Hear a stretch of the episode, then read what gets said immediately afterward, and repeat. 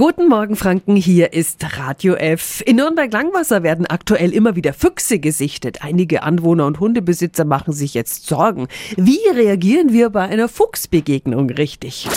Radio F. Jetzt Tipps für ganz Franken.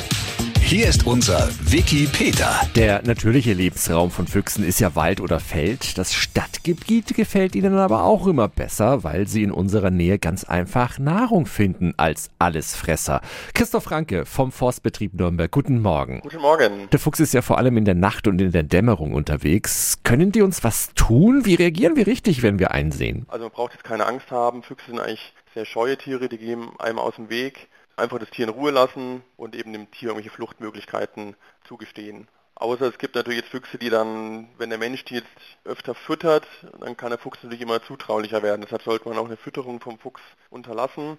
Füchse sind ja nach wie vor Wildtiere und man sollte die Wildtiere auch ja, Wildtier sein lassen. Wie sieht's aus mit den Hunden? Müssen Gassigeher auf etwas achten? Also in der Regel ist der Fuchs ein scheues Tier, das heißt, der wird auch vom Hund in der Regel weglaufen. Wenn er sich natürlich jetzt angegriffen fühlt, kann schon sein, dass er sich mal auch wehrt, aber in der Regel braucht man keine Sorge haben. Genauso bei Katzen, die gehören jetzt beide auch nicht ins Beuteschema zum Fuchs. Also, eine Fuchsbegegnung ist in den allermeisten Fällen harmlos. Vielen Dank an Christoph Franke vom Forstbetrieb Nürnberg.